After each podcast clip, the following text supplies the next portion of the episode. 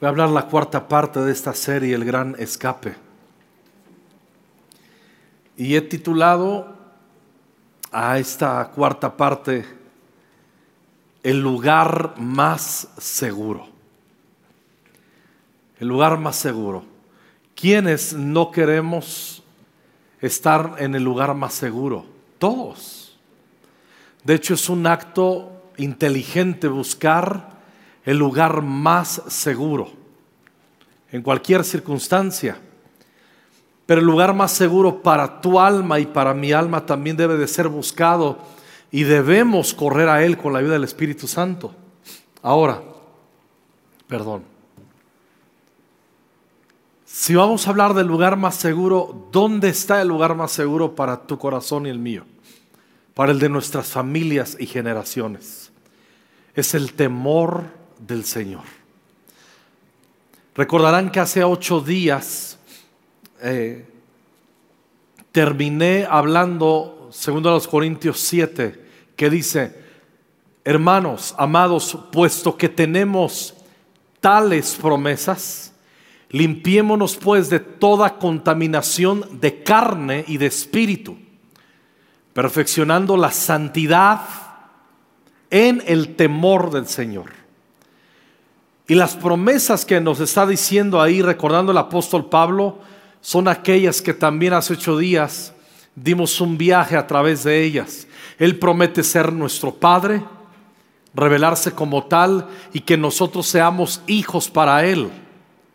Y Él también promete una relación más profunda, darse a conocer y nosotros con la ayuda del Espíritu Santo conocerle. Habla de una relación más profunda ¿Y quién firmó? El Todopoderoso. Y hablábamos del Shaddai.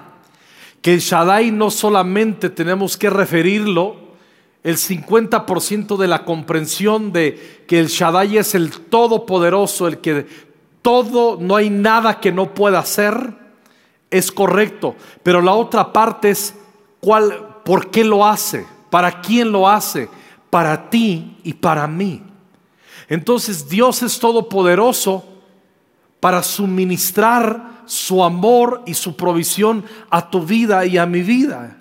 Esa es la expresión del amor de Dios. ¿Qué mejor referir si vamos a hablar del temor de Dios?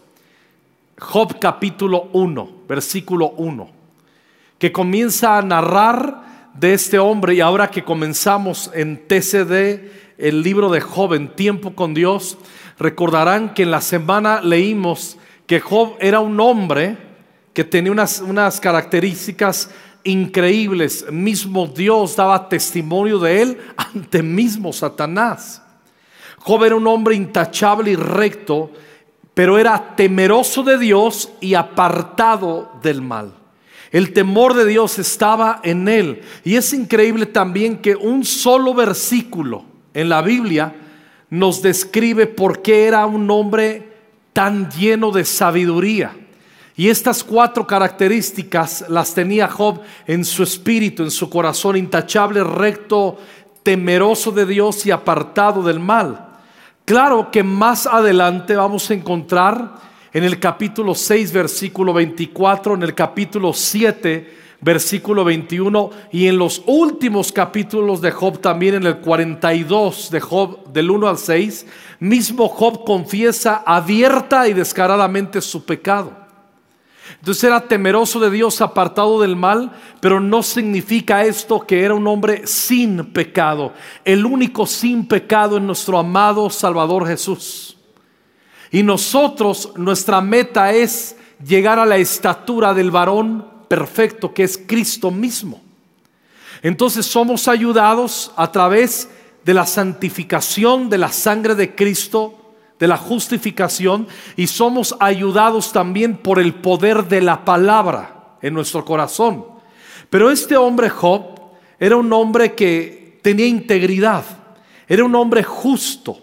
Y cuando hablamos de alguien justo, significa que es un hombre fiel y adherido a los estatutos de Dios.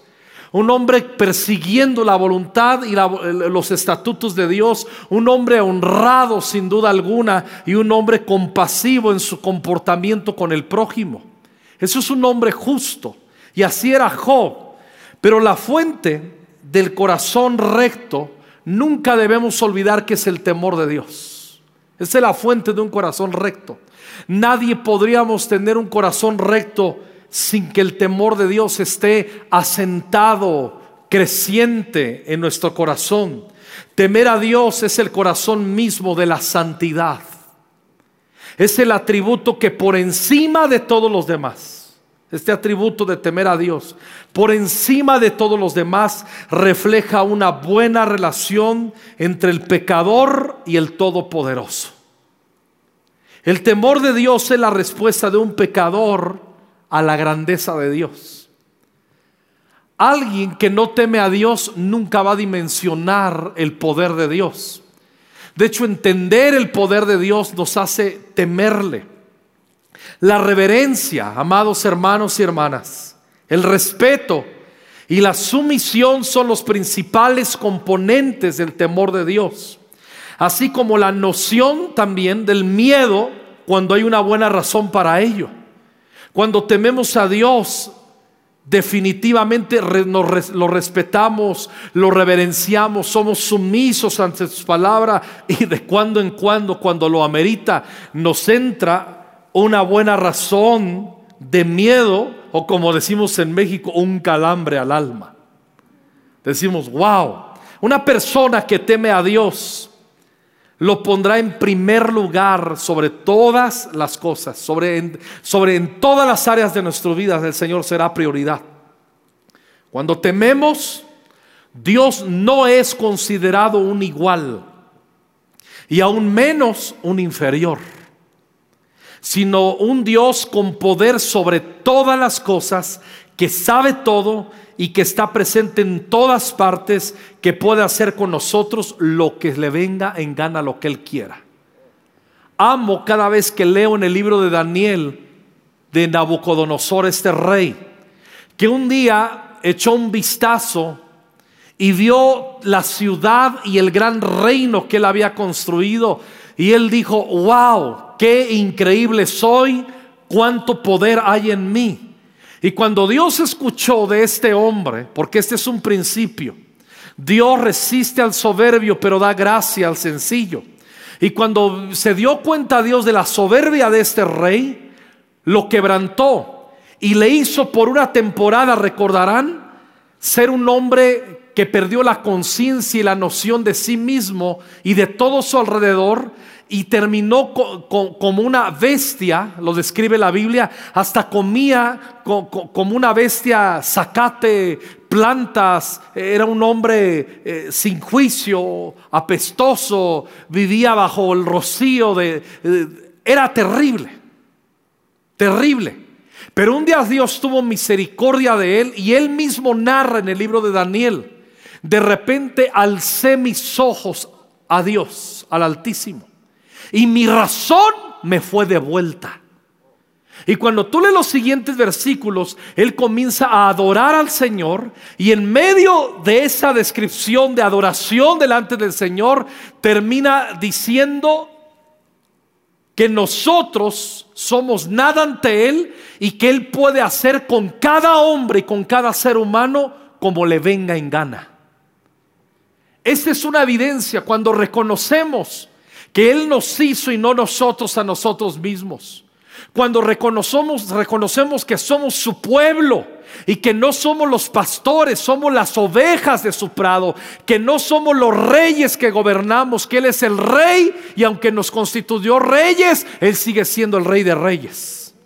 O sea, reconocer su soberanía y es reconocer su poder. Nabucodonosor terminó diciendo, Él puede hacer con todo ser humano, en todo tiempo y en toda época, como le venga en gana. Temer a Dios no es un acto de encogerse, de miedo, ante, porque me aterroriza y, y tengo miedo de Él. Si bien el pecado no confesado, y, la maña de estar pecando en, nuestras vidas puede, y más bien debiera producir ese, esa vergüenza. Temer a Dios es más bien un sincero, como les decía, es un sincero reconocimiento que Dios es mayor que nosotros en todos los sentidos y no pleiteamos por ello. Todas estas referencias de temor de Dios las leí. Hice una condensación de un nombre que se llama Derek Thomas. Encantó lo que él dice, cómo él tiene, cómo enseña el temor de Dios. Un hombre que no sabía mucho de él hasta poco, hace poco. Federico Charrington, un hombre inglés. ¿Quién fue este hombre? Él cuenta en su testimonio, él, él es. Este hombre era un hombre muy rico. Desde los 19 años de edad fue un hombre muy rico por causa que heredó una gran fortuna y muchos negocios de su familia, de sus padres, de sus tíos. Era una familia acaudalada, definitivamente muy rica. Pero toda su riqueza venía de fabricar whisky. Ustedes saben culturalmente por excelencia, los ingleses y, y todos los británicos, el whisky es el whisky. Y ellos tenían las, las, las fábricas y, y, los destiladeros más importantes en esa época del whisky. Eran multimillonarios y por ende él, por la herencia de sus padres y la enseñanza, a muy temprana edad era muy rico. Pero un día tuvo un encuentro con el Señor Jesús. A los 19 años tuvo un encuentro con el Señor. ¿Y qué sucedió? Comenzó a caminar con el Señor y un día vio una escena, siendo ya un discípulo. Él iba pasando por una calle y afuera de una cantina en Londres presenció una, escena escalofriante. Vio una mujer que estaba reclamando a su marido y diciéndole, no entres otra vez a embriagarte, te has hecho un irresponsable. Era un hombre irresponsable y ella se lo estaba echando en cara. Y la mujer tenía sus hijos y, les y los niños llorando y ella reclamando, decirle, no lo puedes hacer otra vez, no puedes gastarte siendo un borracho el sustento de nuestros hijos, nos tienes en la calle, no, no nos sustentas, e, estás errando en ello. El hombre no le hizo caso a su mujer y la mujer quiso echar mano de él e impedir que entrara esa cantina, emborracharse otra vez. Y este hombre se dio media vuelta y le dio un golpe a tal manera que cayó la mujer herida, la golpeó delante de sus hijos. Iba pasando por ahí Federico Charrington. Y él se acerca a esa escena y le dice, le dice, a este hombre, ¿por qué haces eso con esta mujer? Y en menos que está reclamando, también le suelta un golpe y lo tira igual que a la mujer. Cuando él se levanta, se da cuenta que esa cantina lleva el nombre y el apellido de su familia, Cantina Charrington. Y en ese momento el Espíritu Santo y el Espíritu del temor del Señor vino sobre él. Y dice, cuando vi ese letrero, él escribe, me sentí tan herido como Pablo en el camino a Damasco. Aquí estaba la fuente de la riqueza de mi familia y estaba produciendo incalculables miserias humanas ante mis propios ojos. Entonces, y ahí comprendió y ahí prometió a Dios y dijo, no voy a recibir ni un centavo más de esta fuente. Renunció a la riqueza y con lo que tenía ya acumulado siendo un joven, en 1903 este hombre compró una isla. Esta es la isla que compró. Una pequeña isla frente a la costa de Maldon. Y estableció un centro de tratamiento para personas con adicciones al alcohol. Se los llevaba a vivir ahí, les habló de Jesús, renovaron su mente, caminaron con el Señor. Lo único que les pedía luego que los desintoxicara y que los instruyera es que también se quedaran una temporada para aprender a trabajar. Eran unos hombres irresponsables, la mayoría de ellos que no sabían meter las manos y habían perdido, estaban malditos porque no eran productivos. Y él, entendiendo el poder del Evangelio integral, él les enseñó a mover las manos, a arar, les enseñó a sembrar y a ser productivos. Entonces restauraba familias y comenzó un movimiento en Inglaterra y levantó muchas iglesias, levantó muchos ministros. Y aquí vemos, esta es una de las iglesias que él levantó. Y fue un hombre productivo en el reino de Dios. Pero hago una pregunta. ¿Dónde comenzó todo? Comenzó con el gran escape, entendió la Pascua, era un hombre salvo. Pero llegó un momento que él entendió que tenía promesas de Dios que era un hijo y quería conocer más profundamente al Señor. Y él se dio cuenta que tenía que santificar su corazón, perfeccionar su corazón en el temor del Señor. Y él fue compungido, fue tocado por el Espíritu Santo y hizo una renuncia total a tener en sus manos ese dinero mal habido. Porque él entendía que estaba corrompiendo vidas, que estaba corrompiendo almas. Solamente el temor de Dios reposado en el corazón humano puede hacer posible un cambio radical de prioridades y de lo que el corazón ama o anhela aquí en la tierra. Solamente el temor de Dios. Cuando el temor de Dios se asienta en nuestro corazón, precisamos menos instrucción acerca de lo que pertenece a la vida de integridad y lo que no. Nuestra conciencia guiada por la palabra y el Espíritu nos toca. Recordarán que les hablé también ese pasaje de Juan. No tenéis necesidad de que nadie os enseñe nada, porque la misma unción les enseña todas las cosas. No está diciendo que no necesitamos ni maestros, ni mentores, ni, instructores en nuestra fe.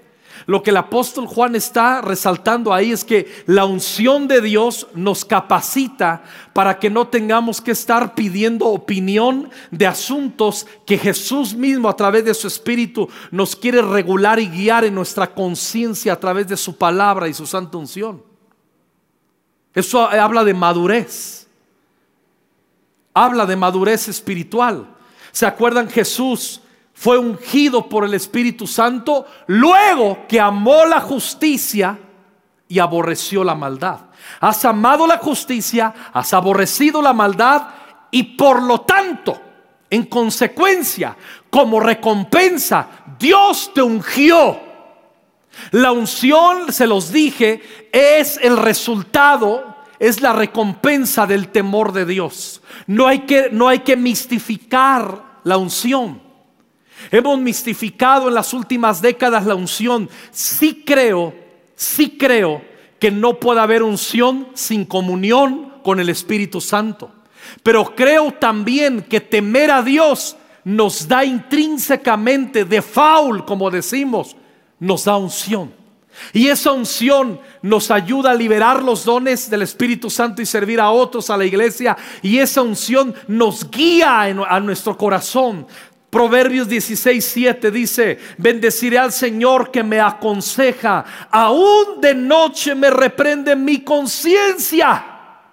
Habla del temor de Dios este versículo, aún de noche me reprende mi conciencia. A mí me pasa seguido. Y si me pasa seguido es que soy muy pecador.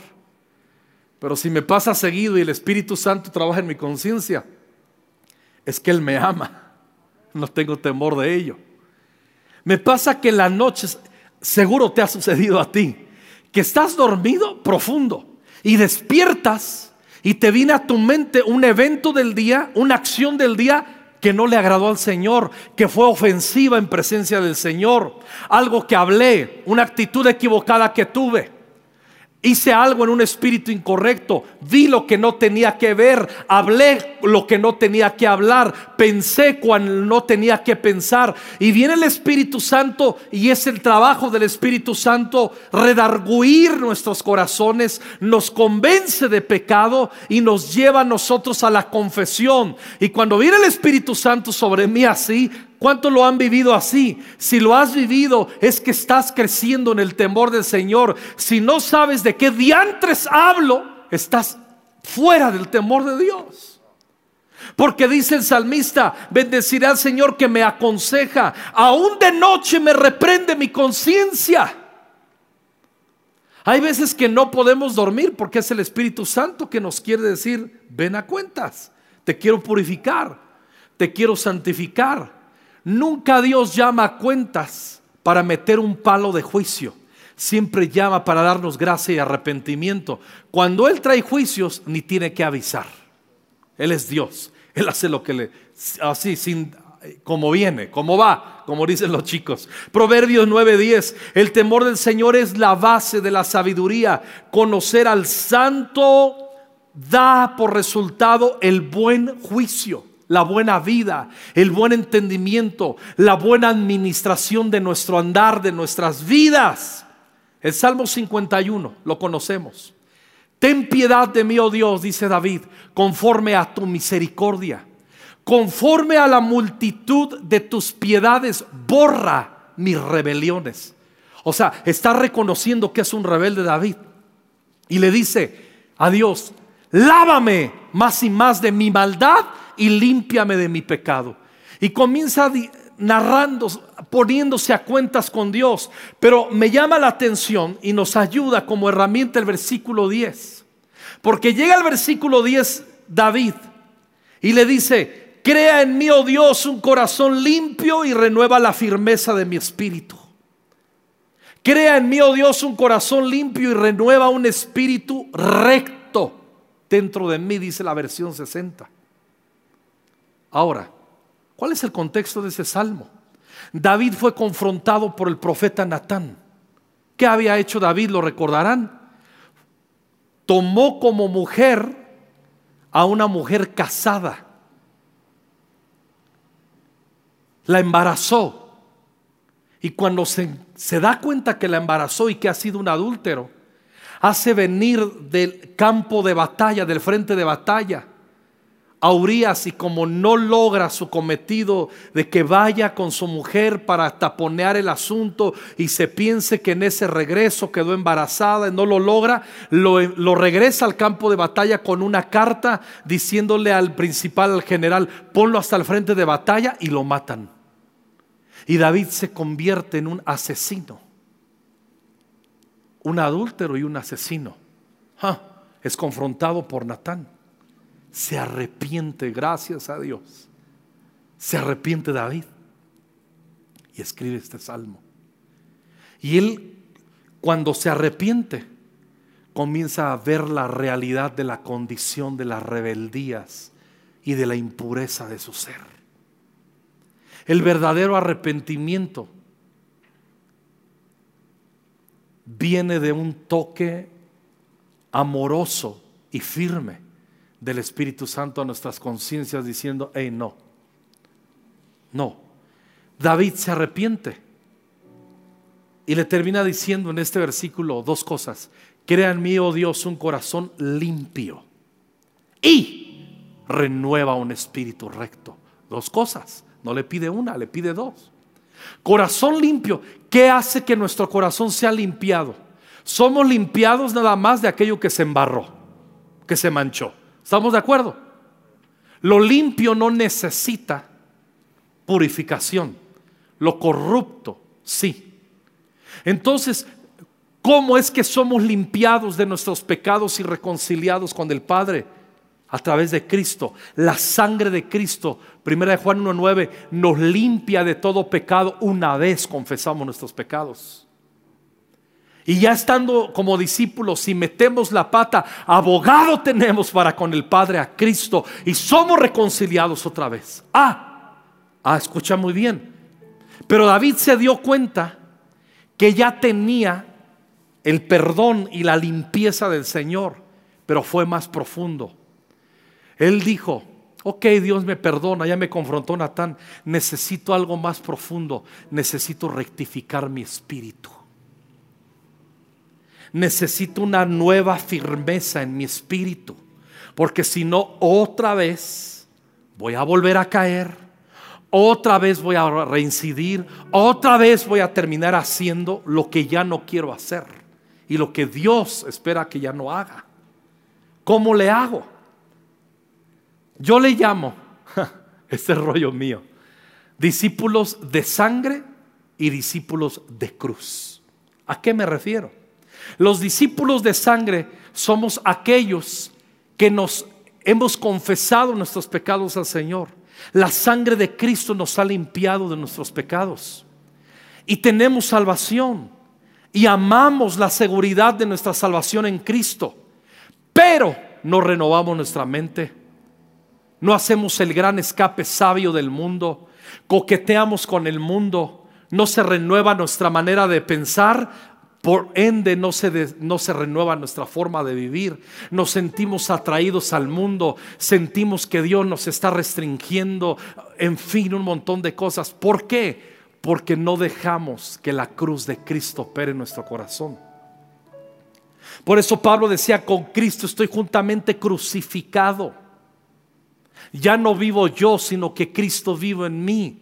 Jesús dijo, quien quiera hacerme discípulo, niéguese a sí mismo, tome su cruz cada día. Pablo dice en otro pasaje, cada día muero, dando a entender, yo no puedo andar haciendo de mi vida lo que se me viene en gana. Y eso es rectificar nuestro espíritu. Yo me he topado extraordinariamente en los últimos años. He escuchado literalmente literalmente, a personas que han dicho, pastor, no quiero la cruz. O sea, nomás quieres la sangre, pero no quieres la cruz. No eres verdadero discípulo. El verdadero discípulo entiende el poder de la sangre que nos reconcilia con Dios, arregla nuestro pasado con Dios, pero nuestro porvenir lo arregla la cruz. Y es un asunto de sociedad con Él. Es un asunto de renovar nuestra mente. Es un asunto de disciplina a la palabra que renueva nuestra mente. Es un asunto de santificación. Y ahí es donde entra el temor de Dios. ¿Cómo yo acepto la cruz? Porque temo a Dios.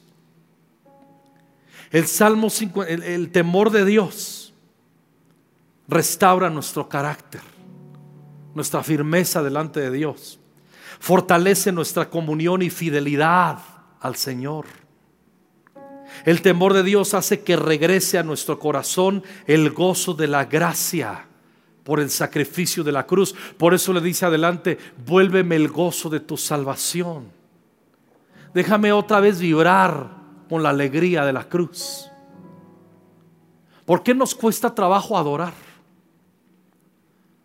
Porque se ha diluido el poder de la cruz en nuestro corazón.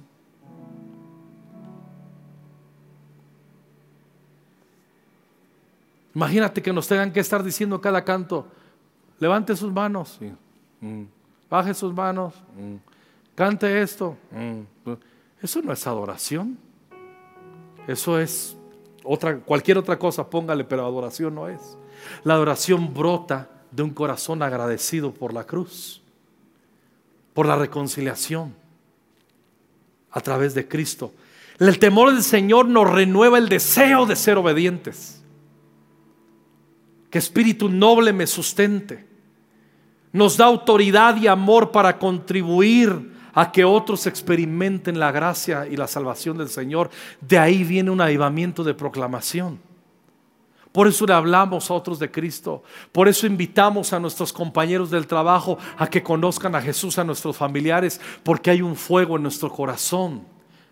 Estamos proclamando al Señor un corazón limpio solo lo da el poder de la sangre de Cristo, aquel que confiesa sus pecados. Y un espíritu recto solo viene al permitir que el poder de la cruz opere en nuestra conciencia. ¿Por qué vamos viendo? Miren, tenemos que admitir, todo este tiempo de pandemia, yo quiero que entiendas algo. Por siglos, siglos, en la historia de la iglesia desde hace dos mil años, quizás fue la primera vez en toda la historia de dos mil años de la iglesia que en todo el mundo no se pudo congregar la iglesia un año y un poco más de meses. En todo el mundo. Y esto puso a prueba y midió la temperatura de los corazones.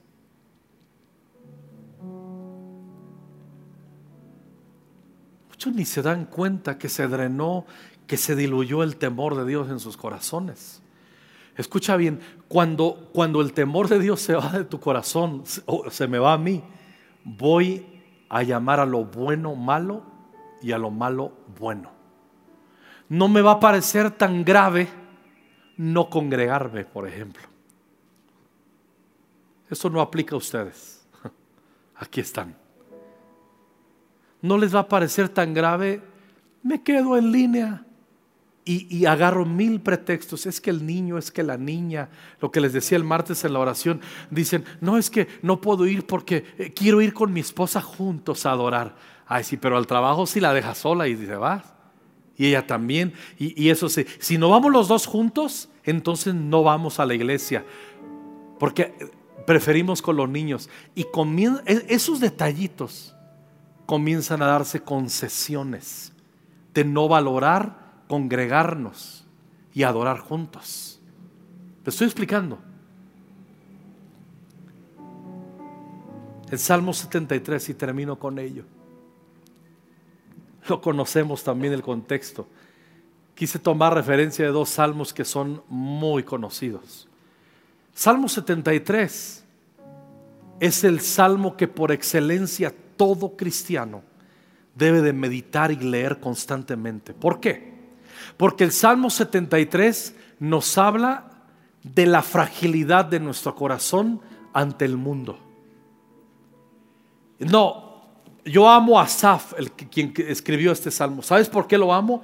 Porque ese tipo fue sincero en las luchas que tuvo, en todas las pruebas que tuvo y cómo volvió a restaurar su corazón al temor del Señor. Yo amo este salmo. Ese tipo es honesto. Comienza diciendo el versículo 1 casi se resbalan mis pies. Por poco me alejo del Señor. Por poco todo lo que por años dije que eran mis convicciones se van al traste.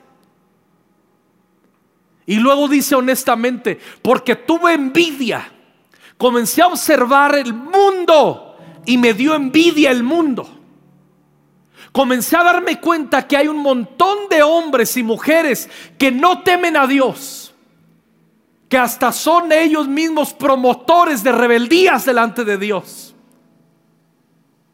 Son gente que hasta vocifera y dice cosas horribles a Dios. Y les va muy bien. Les va bien. Son inmorales.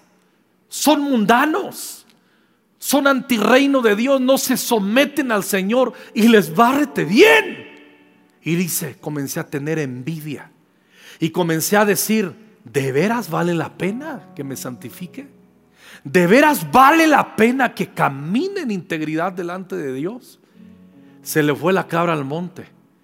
Pensó, pensó que seguir a Cristo se trata de recibir recompensas. No, se trata de amarle y porque Él quiere, por su carácter, nos recompensa. Y pues no dice uno no, nomás da gloria. Pero Él no nos debe nada, como cantábamos. Somos deudores a la cruz. Y este hombre le empezó a traer el mundo y fue, fui, fue seducido por el mundo. Lo sedujo terminó diciendo, está muy chido. Me gustan más las amistades de afuera que las de adentro. Me gusta más, está más padre el ambiente afuera. o sea, se perdió. Y de repente, el mismo Salmo 73 dice, hasta que un día, ah, bendita misericordia de Dios, porque eso no viene de nosotros, viene de la gracia de Dios. Hasta que un día entré al santuario regresé a la comunión. Y cuando regresé a la comunión, el Espíritu Santo me abrió los ojos para hacerme entender que toda esa gente mundana que yo estaba admirando, que todos los bienes que ellos tienen, que los Dios permite que los tengan, pero un día se los va a tronar el Señor. Y un día si a ellos no les pasa, sus hijos lo van a heredar y lo van a perder todo y van a pasar unas vergüenzas terribles. No así los hijos de Dios, porque Dios nos prospera y nos consolida en esa prosperidad que viene de Él cuando le reconocemos. Por eso diezmamos y ofrendamos. Esa es la evidencia de nuestro reconocimiento. De repente, en el versículo 21, entonces me di cuenta de que mi corazón se llenó, de amargura y yo estaba destrozado por dentro. Dice, me amargué.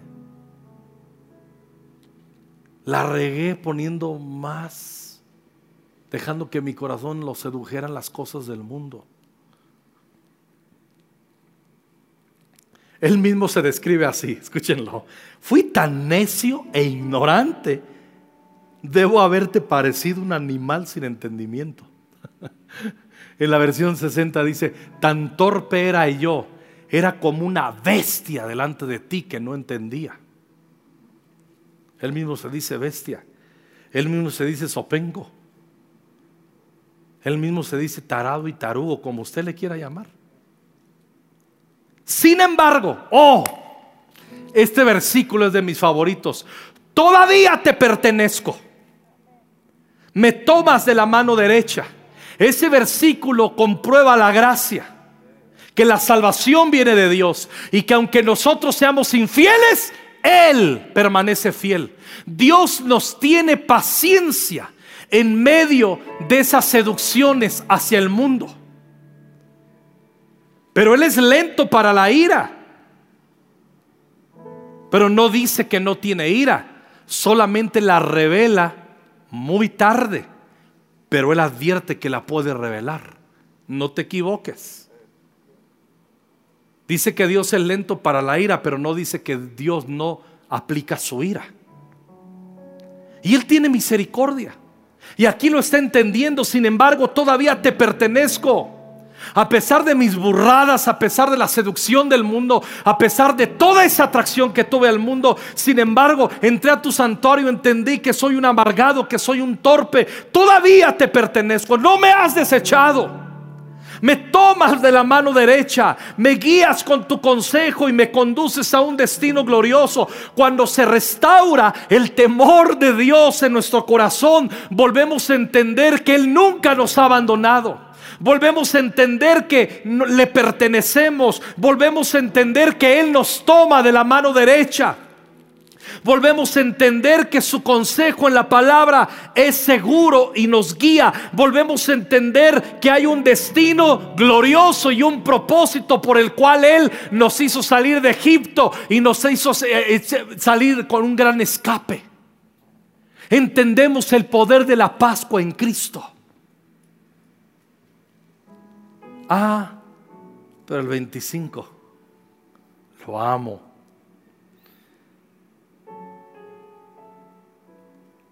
termina diciendo, ese que comienza diciendo, casi se deslizan mis pies, ese que tenía envidia y dudas de su fe por andar de mundano, y ese que termina el Espíritu Santo tocándolo y restaurando el temor en su corazón, hace una pregunta, aquí tengo en el cielo sino a ti. Te deseo más que cualquier cosa en la tierra cambian sus deseos, sus afectos. Pone su mirada en las cosas de arriba donde está Cristo y no en las de abajo. Busca primeramente el reino de Dios y su justicia y lo demás lo espera por añadidura. Cristo se hace prioridad, se hace preeminente en sus pensamientos, en su corazón. Esa es la comprensión del Evangelio. Puede fallarme la salud y debilitarse mi espíritu. Puede estar quebrantado en salud y puedo tener algunos rollos que resolver en mi alma. Pero Dios sigue siendo la fuerza de mi corazón. Él es mío para siempre. Su visión ahora es de eternidad y no terrenal. ¿Por qué, nos, ¿Por qué amamos el mundo? porque nuestra visión solamente es hacia abajo y hacia enfrente, siendo que debe ser hacia arriba. Es por eso. O sea, yo no puedo hacer que mis hijos, si fueran unos mundanos, yo no puedo provocar con mil Sí, Y ahora, ah, no te voy a dejar ver. Ese- Y, y yo le pongo condiciones eso. La Biblia dice, el perro vuelve a su vómito. No dice así el antiguo proverbio, lo menciona el apóstol Pedro. El perro vuelve a su vómito y la puerca lavada a revolcarse en el cieno. Su naturaleza es que le gusta el mundo. Y hay cristianos que les encanta coquetear con el mundo. Son como los asafs, pero no han entrado a la parte de entrada al santuario. Y ahí es donde se va a restaurar el temor de Dios en mi corazón y en tu corazón.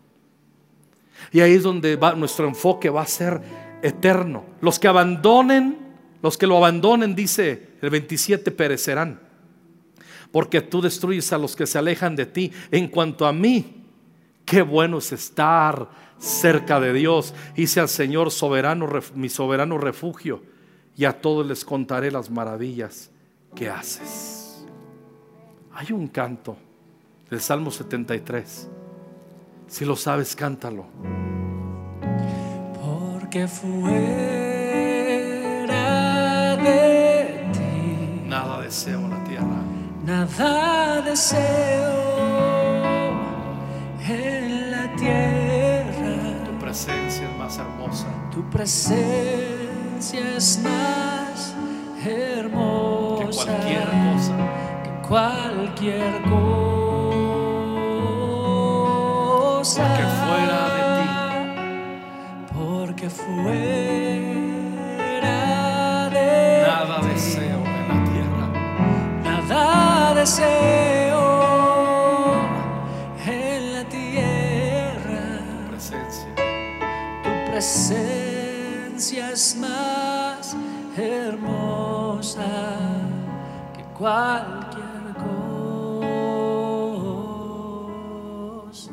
Eclesiastés 12 y termino con esto. Aquí culmina el relato, dice el autor de Eclesiastés.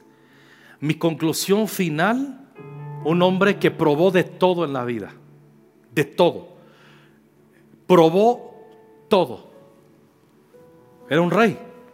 Era el hombre más rico, más inteligente, donde puso el ojo, puso la, probó de todo y terminó diciendo, mi conclusión final es la siguiente, teme a Dios y obedece sus mandatos, porque ese es el deber que tenemos todos.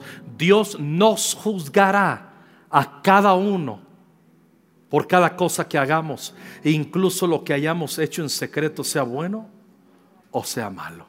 Vamos a comparecer ante el Señor. Y si el temor de Dios lo hemos perdido, las cosas no van a estar padres. Pero si hemos guardado y hemos hecho que el temor de Dios, la reverencia de Dios, crezca en nuestro corazón, como este hombre Charrington, qué increíble decisiones.